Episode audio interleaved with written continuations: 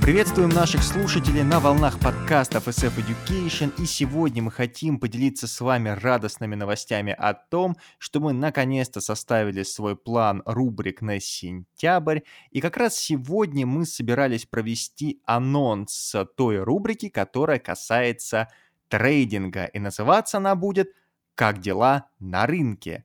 Собственно, для этой цели мы пригласили нашего старого друга, эксперта Академии трейдинга, простите за тавтологию, трейдера со стажем более 8 лет Петра Котова. Петр, добрый день, держи микрофон.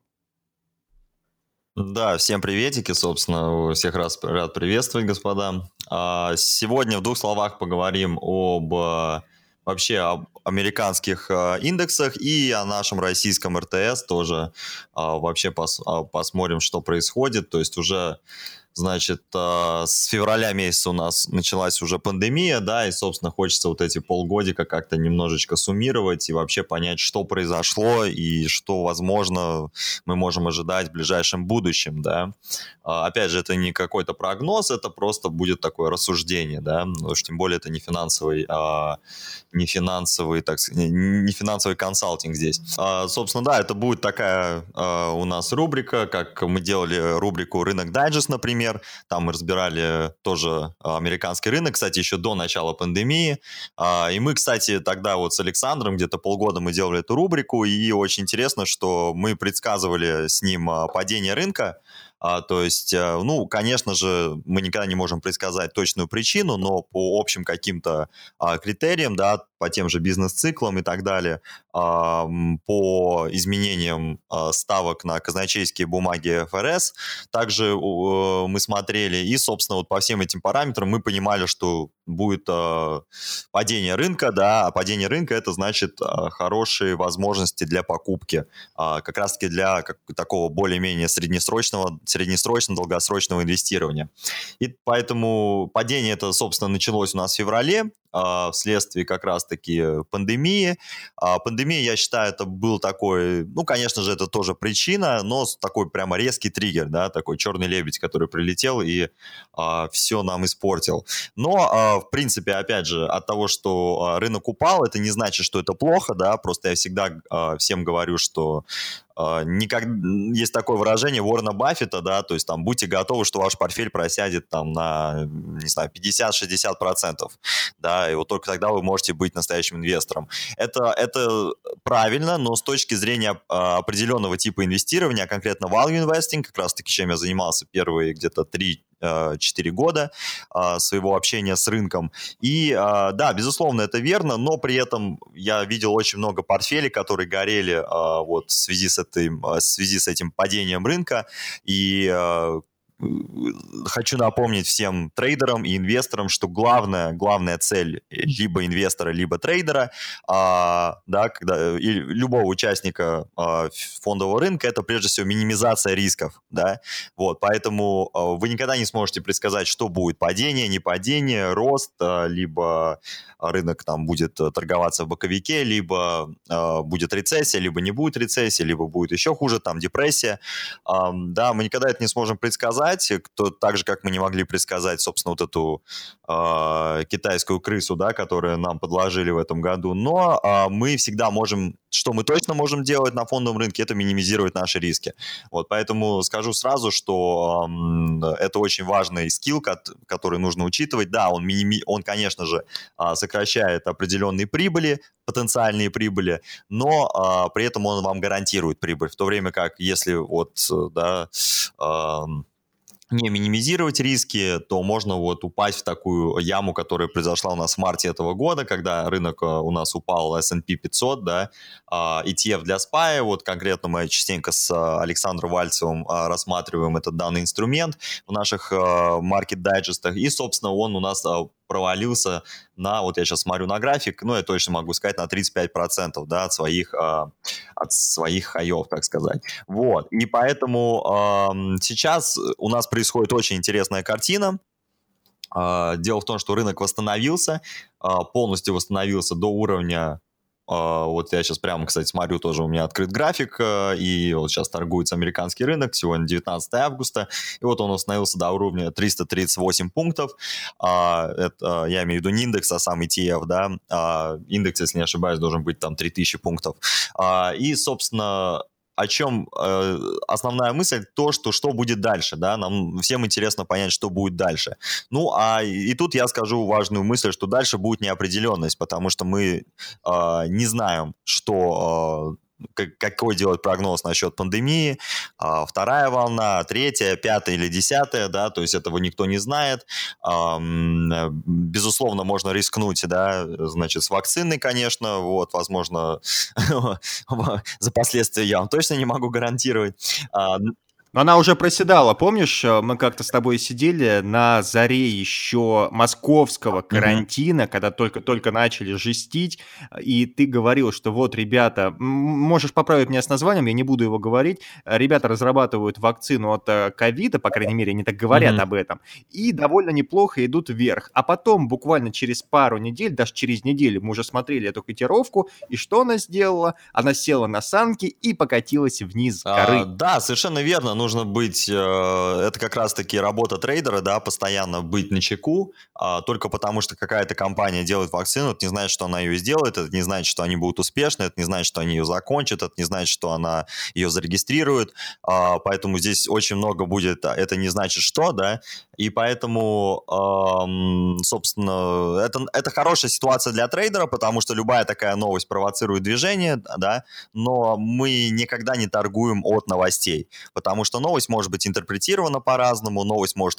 быть интерпретирована сразу, может быть э, служить триггером чуть позже, может растянуться на какое-то время. Здесь слишком много э, переменных, которые будут параллельно идти э, да, с нашим решением, которые надо будет учитывать в настоящем моменте.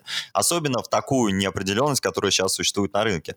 Вот. И, собственно, если бы рынок сейчас торговался, например, э, на каких-то уровнях, да, э, там минус 20, минус 25 процентов от, от своих а, вершин а, февраля этого года, я бы на самом деле чуть-чуть меньше был бы а, обескуражен, да, потому что сейчас рынок уже восстановился и торгуется прямо а, на хаях собственно, на исторических а, максималках. И что я хочу сказать, да, я считаю, что неопределенность до сих пор сохраняется. Очень многие меня как раз спрашивают, вот сейчас надо инвестировать, не инвестировать. А, я просто не вижу вероятности на нашей стороне, чтобы входить в какие-то длинные позиции, потому что что будет с мировой экономикой, далеко непонятно. Мы должны хотя бы дождаться двух четвертей негативного роста, чтобы признать рецессию, и они уже есть. То есть там второй квартал в Америке, падение ВВП, ВВП было в районе 32%. Безусловно, мировая экономика, я думаю, тоже будет в минусе в этом году. А, и, собственно, мы еще не знаем, как, значит, вторая волна у нас пройдет. Вторая волна будет э, в сезон гриппа, когда, скорее всего, это все будет намного агрессивнее. Нам нужно быть, э, ну, предельно осторожным. Я даже не говорю в плане там а, самого, самой пандемии, а именно в плане, да, а, управления наших финансов. финансов. Поэтому в данной ситуации честно скажу, что а, неопределенность присутствует. Да, мы видим NASDAQ, который обновил исторические максимумы, но нужно понимать, что это NASDAQ, к нему привязано много технологических компаний, а, но общая экономика все равно имеет такой достаточно высокую, высокий уровень неопределенности и вероятности явно не на нашей стороне. Причем неважно, в какую бы сторону мы не взяли бы нашу позицию, в лонг либо в шорт. Поэтому, собственно, в данной ситуации я пока сижу в кэше, да, то есть и потому что кэш это тоже позиция, и если тем более у вас э, хранятся, так сказать, ваш капитал, да, ваш самый ликвидный актив э, в более-менее в той валюте, которая не показывает там, э, да, не имеет высокой инфляции, то это совершенно нормально. Иногда, ну, я к тому веду, что кэш это тоже позиция, и не стоит ее, так сказать, не стоит, иногда просто не стоит делать какие-то быстрые шаги, а стоит подождать. Вот, потому что у меня есть, э, у меня есть мнение, что э, возможно, мы увидим вторую волну рецессии, а, так же, как вторую волну пандемии, да, потому что очень много неопределенности на данном, на данном моменте. А если многие пос, а, посмотреть многие репорты, которые те, делают те же самые экономисты, то мы увидим, что очень многие прогнозы говорят о том, что чтобы вернуться на тот уровень экономики, который был в начале 2020 года, нам потребуется несколько лет, а возможно там и э, больше 5-6 лет. Поэтому мы еще не знаем, что из этого всего будет, а, но мы точно знаем, что нужно минимизировать наши риски, и если вы не активный трейдер, а, то а, если бы я был, например, неактивным трейдером, я бы оставался в кэше на данной, на данном, на данной ситуации. А, ну, а для трейдинга это, конечно, другая ситуация, потому что а, трейдинг – это торговля волатильностью. В принципе, трейдеру все равно рынок падает или растет. Главное, чтобы была волатильность, он уже найдет свои а, моменты для заработка. Потребительский совет дал сейчас э, Петр Котов. На самом деле их было несколько. Первые они касались двух, э, поправь меня, негативных э, четвертей. Да. А, только единственное, я немножко, знаешь, я немножко упустил из виду первую четверть, ты сказал негативно, а вторая какая? А, ну, вта... дело в том, что у нас, да, нам нужно для того, чтобы... Вот сейчас у нас есть информация по второй четверти, следовательно, скоро будет информация по третьей, да, по третьему кварталу, да, когда я говорю четверть, я имею в виду квартал. А, вот, поэтому, Да-да-да. собственно, да, будем ждать информации и, конечно же, а, конечно же, посмотрим на общую картину по экономике, да, то есть э, нужно понимать, что, например, тот же самый там коронавирус распространяется, он, и количество там зараженных каждый день растет только, да, а, поэтому в определенном плане, даже в том же Китае там экономика открылась, но вот так называемая экономика 90%, то есть 10% экономики, а, так сказать, не работает в том, в том режиме, в котором работала раньше. Поэтому, безусловно, мы, возможно, будем видеть какие-то э, кардинальные даже перемены в структуре экономик мира, Um, и, и, безусловно, это будет влиять на рынок. Да? И нужно понимать, что рынок далеко не всегда отображает реальность, uh, значит, реальность uh, экономической ситуации. И вот как раз-таки, я думаю, сейчас мой личный тезис заключается в том, что сейчас как раз данная ситуация. То есть uh, рынок торгуется немножечко не, в, не коррелирует с основной экономикой, а, и из-за этого мы можем видеть э, такие, собственно, движения хорошие, которые произошли за последние пару месяцев, но при этом мы должны понимать, что в какой-то момент рынок все равно адаптируется к экономике, и э, э, из-за этого брать какие-либо позиции э, сейчас на долгий срок, я боюсь, будет э, не очень продукти... не очень правильным решением. Или, точнее, не ну, очень общем, дальновидным даже, я бы сказал. Да, пока, пока, пока несколько месяцев рынок находится в безумном состоянии, при этом, если вы видите на нем адекватные котировки, на которых вы можете даже нажиться, на которых вы можете хорошо сыграть, да, я знаю, нельзя говорить это слово игра, игра на рынке, это не рулетка, но тем не менее, если вы можете на этом действительно сыграть, то это вовсе не значит о том, что сейчас все в порядке, все поддается логическим законам, и это как, знаешь, это как если ты нанимаешь, ты ищешь для своего ребен, ребенка няню, смотришь резюме, понимаешь, что человек действительно умный, человек действительно ответственен, но в какие-то моменты, там такая приписка мелким шрифтом, он бывает безумным. И ты и ты думаешь, что он может встретить э, ребенка из школы, он может там покормить, да, но что отделяет его от того, чтобы этого же самого ребенка закинуть в духовку, когда у него случится припадок, и он не будет понимать, не будет отдавать себе отчета.